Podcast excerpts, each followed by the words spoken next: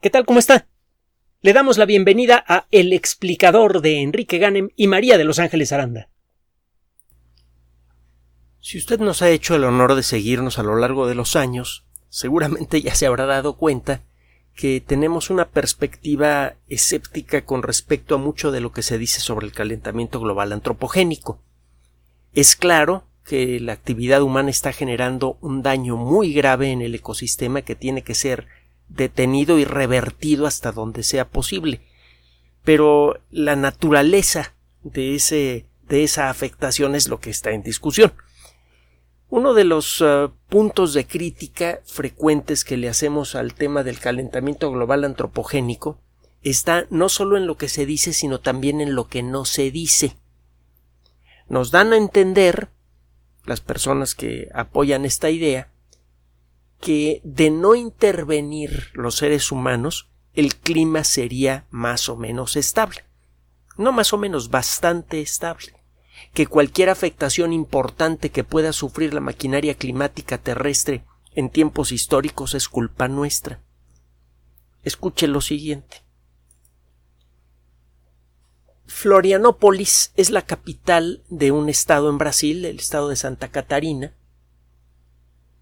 es ah, desde luego una ciudad bastante grande y no muy lejos de, de allí.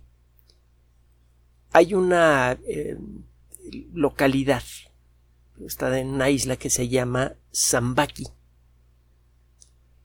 Zambaki es una isla que eh, soporta una población importante desde hace mucho tiempo, incluso desde eh, tiempos precolombinos, y por mucho tiempo la gente que ha vivido allí ha vivido en buena medida de la pesca. Se ha dicho que somos lo que comemos, y eso es cierto en un sentido a veces muy literal.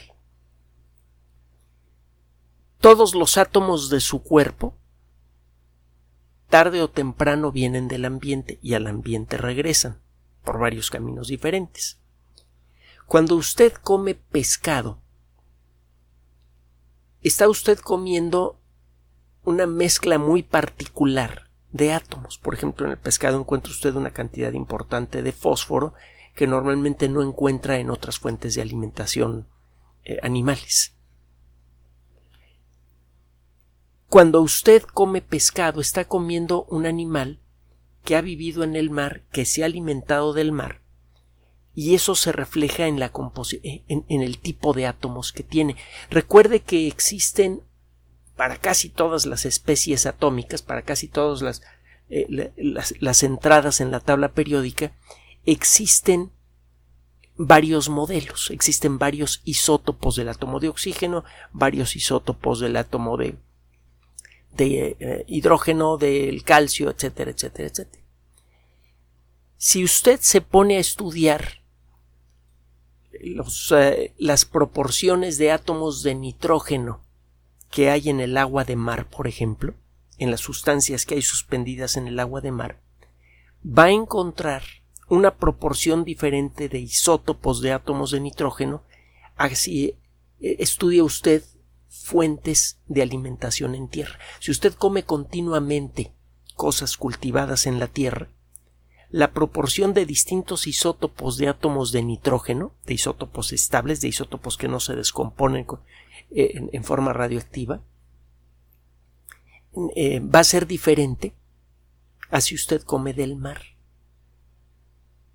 Si usted toma los huesos de una persona que murió hace muchísimo tiempo, toma una muestra de ese hueso y analiza la proporción de distintos isótopos de calcio, de estroncio, de ah, eh, nitrógeno, etcétera, usted puede decidir si esa persona vivía de la pesca o no.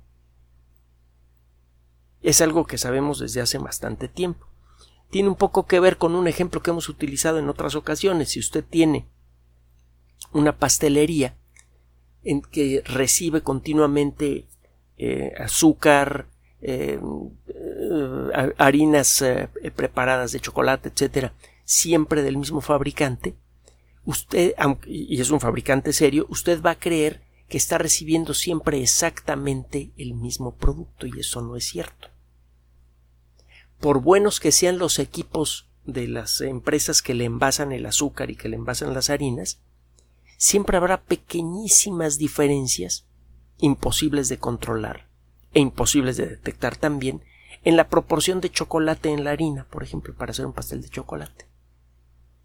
Si usted hace un catálogo con una máquina ultra precisa, un, un espectrómetro de masas y un cromatógrafo de gas, si usted hace un, un catálogo de las harinas que ha producido esa empresa a lo largo de los años y le dan a usted un pastel de chocolate, usted puede tomar una pequeña muestra del pastel de chocolate que sea pequeña porque sería un crimen desperdiciar un pastel de chocolate. Toma usted una pequeña muestra del pastel de chocolate, saca una, eh, un, análisis con un cromatógrafo de gas y un espectrómetro de masas usted va a encontrar una cierta proporción muy peculiar entre los componentes de la harina que a lo mejor van a corresponder con los sacos de harina que fueron producidos en eh, eh, la fábrica el día 14 de mayo de 2020 a las 4 de la tarde. Entonces usted podrá ponerle fecha y hora a la producción de ese saco de harina. Cuando usted come del mar, está comiendo peces que se están alimentando de un entorno en donde hay una mezcla peculiar de átomos de, de, isótopos diferentes de estroncio, de calcio, de nitrógeno y de otros elementos químicos. Cuando usted se come esos peces, si lo hace de manera continua, las proporciones de esos isótopos en sus huesos van a cambiar también. Eso usted no lo afecta en lo más mínimo pero va a quedar en sus huesos la huella de lo que comió. ¿Qué tiene que ver esto con Zambaki? Bueno, Zambaki ha vivido gente desde hace mucho tiempo que come principalmente de la pesca. Eh, sus, eh, sus, restos se encuentran concentrados en eh, cementerios, algunos de ellos ya muy antiguos, y un grupo de investigación va a encontrar usted un comunicado en las páginas de la Universidad Autónoma de Barcelona y va a encontrar el artículo formal publicado en la revista Scientific Reports, de la que hemos hablado en muchas ocasiones, que depende de Editorial Nature, nada más y nada menos. Una revista eh, eh, muy seria, de una de las editoriales más serias en el mundo de la ciencia. ¿Qué es lo que encuentra este grupo de investigación? Se pusieron a estudiar las, eh, las mezclas de isótopos de carbono y de nitrógeno en los restos de 390 individuos que vivieron en la región de costera de Zambaki. En, estos restos fueron encontrados en zonas arqueológicas, se tiene una idea razonable de, de la fecha en la que vivieron estas personas, eh, para eso se utilizaron eh, otros isótopos del átomo de carbono que usted ya conoce seguramente, el famoso carbono 14.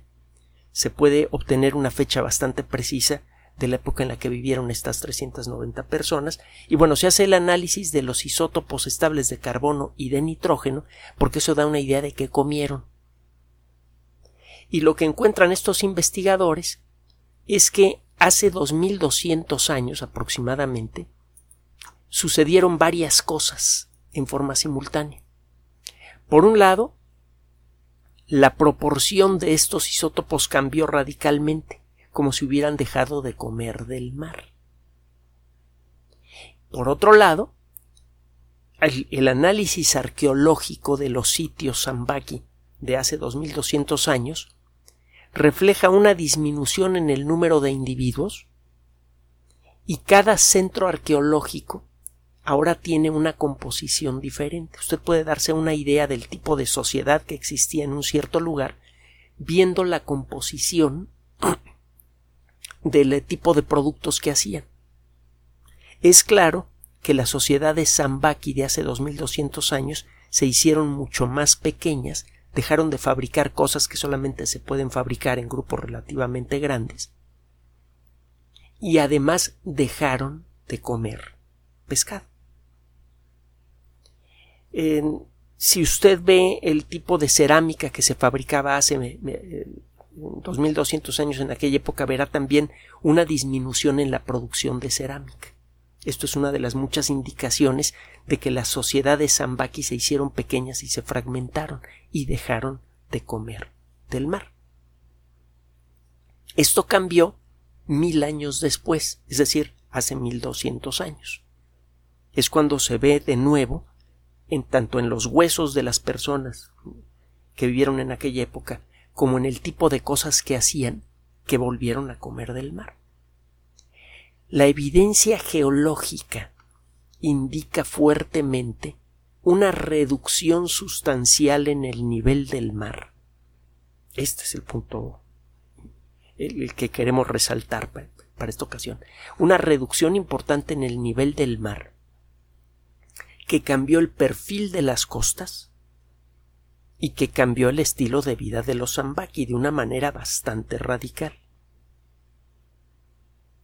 Sabemos, por otros estudios publicados en el pasado y que en su momento hemos mencionado también, que varias civilizaciones, principalmente mesoamericanas, experimentaron sequías prolongadas y otros cambios climáticos graves que llegaron a detener su desarrollo.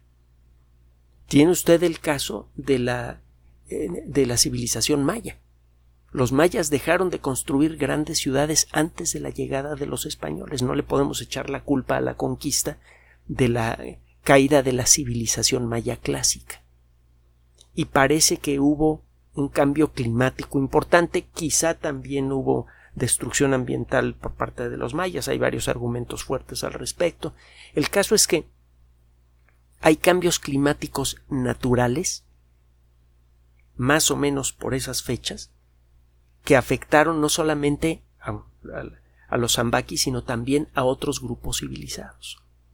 ¿Qué podría haber producido un descenso notable, importante en el nivel del mar? ¿Quién sabe? Hay cambios en el nivel del mar que a veces son bastante dramáticos y que se deben a fenómenos que no tienen que ver con el movimiento de los continentes, por ejemplo. Hemos mencionado en otras ocasiones que el famoso puerto de Palos de donde salió Colón ya no existe, es tierra firme en la actualidad. Y lo mismo ha sucedido con otros puertos famosos. Incluso ha habido ciudades que han desaparecido por completo como consecuencia de, eh, fenómenos geológicos, algunos de ellos catastróficos, como la ciudad de Port Royal, que en su momento lo mencionamos, fue víctima de un gran terremoto. Bueno, el caso es que hubo un descenso abrupto en el nivel del mar, duradero, hace 2200 años, que afectó de manera grave a la colectividad Zambaki. Y eso cambió su estilo de vida y redujo en mucho el desarrollo de su colectividad. No solamente dejaron de comer lo que comían, sino que los grupos se hicieron más pequeños y su capacidad de producción de objetos sofisticados disminuyó. Para producir objetos eh, sofisticados, por ejemplo, puntas de flecha diseñadas para, bueno, arpones diseñados para eh, eh, la pesca, etcétera, etcétera, muchas veces requieren de un trabajo artesanal muy preciso. Y para eso se requiere de una sociedad organizada de buen tamaño que tenga todos los elementos necesarios para que un artesano se dedique a fabricar ese tipo de cosas. Es claro que este cambio muy probablemente tuvo que ver con cuestiones climáticas. Los cambios climáticos importantes pueden producir cambios muy importantes en el nivel del mar, cambios duraderos. Por ejemplo, cuando una parte importante del agua del mar se acumula en forma de hielo en la corteza terrestre. No es claro si alguna cosa así ocurrió hace 2200 años, pero el hecho es que el nivel del mar disminuyó de manera espectacular en esa época y que alteró de manera grave la vida de los Zambaki. Hay otros trabajos que hemos mencionado en su momento que sugieren que hace más o menos 2200 años hubo cambios climáticos importantes que afectaron a otras civilizaciones. Y eso significa que en época histórica, hace 2200 años, ya había pasado el pico de la civilización griega, por ejemplo, y, también el pico de la civilización egipcia. Que todavía estaba vigente la civilización egipcia, pero estaba en sus últimos años. Eh, en época histórica pueden llegar a ocurrir cambios naturales en la maquinaria ambiental de la Tierra que pueden afectar el desarrollo de civilizaciones completas. Y estos cambios pueden ser muy duraderos. Pueden ser cambios cuyas consecuencias se arrastran a lo largo de siglos. No somos la única fuerza que puede producir cambios climáticos importantes. También la Tierra puede hacerlo, y por lo tanto no se ha demostrado con suficiente claridad que cualquier supuesto cambio climático que esté experimentando la Tierra sea de naturaleza antropogénica, es que seamos nosotros los culpables. A esto hay que agregar que las herramientas matemáticas que sirven para demostrar que efectivamente el clima está cambiando son de naturaleza caótica, y ya hemos platicado lo que son las matemáticas caóticas. Es imposible predecir cualquier fenómeno caótico con suficiente precisión. Eh, dicen por allí que para finales de siglo vamos a tener un clima de no sé qué cosa. Resulta que las herramientas matemáticas que tenemos no alcanzan para hacer predicciones mínimamente decentes a 10 años. ¿Cómo se atreven a hablar de lo que va a pasar para finales de siglo? Es claro, vuelvo a decirle, que la actividad humana está teniendo un impacto ambiental gravísimo y siempre creciente, que hay que detenerlo y hasta donde sea posible hay que revertirlo. Se puede. Lo que no es claro es que ese cambio ambiental sea producido exclusivamente por el dióxido de carbono que genera la sociedad humana y no es claro que las más bien es claro que las propuestas de solución, por ejemplo, electrificar a todas las sociedades del mundo sea una solución realmente viable y funcional. Si tratamos en este momento de convertir toda la economía del mundo a una economía electrificada, el impacto económico y ambiental sería vastísimo. El generar eh, el arañar la tierra para sacar lo que necesitamos para hacer baterías, automóviles eléctricos y esas cosas, produciría un daño ambiental vastísimo, nos saldría más caro el caldo que las albóndigas. Y además no es claro que existan suficientes materiales ni capacidad de producción para electrificar a toda la sociedad humana en un intervalo de tiempo breve, digamos 20 o 30 años. Entonces, la realidad es que se antoja que mucho de lo que se dice sobre calentamiento global antropogénico es insuficiente, mal fundamentado y muy probablemente mañoso.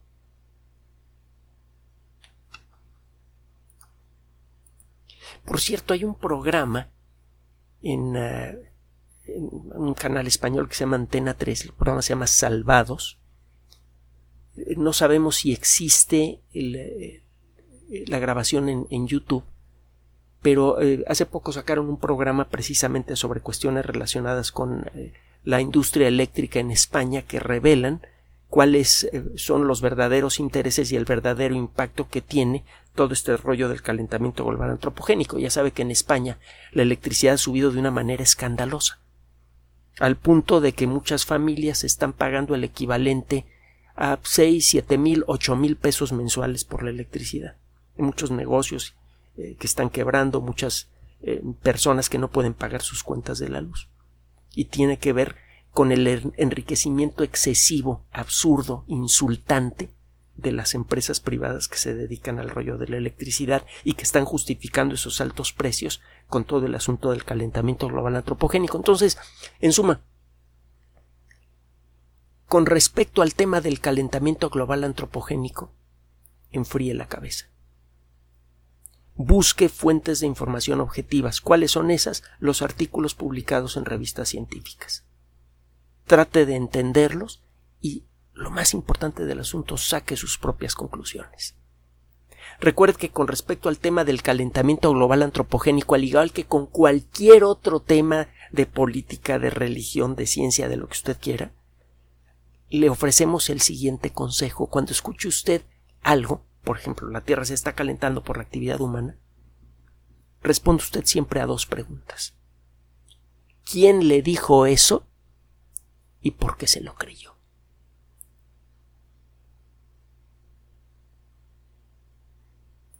Gracias por su atención.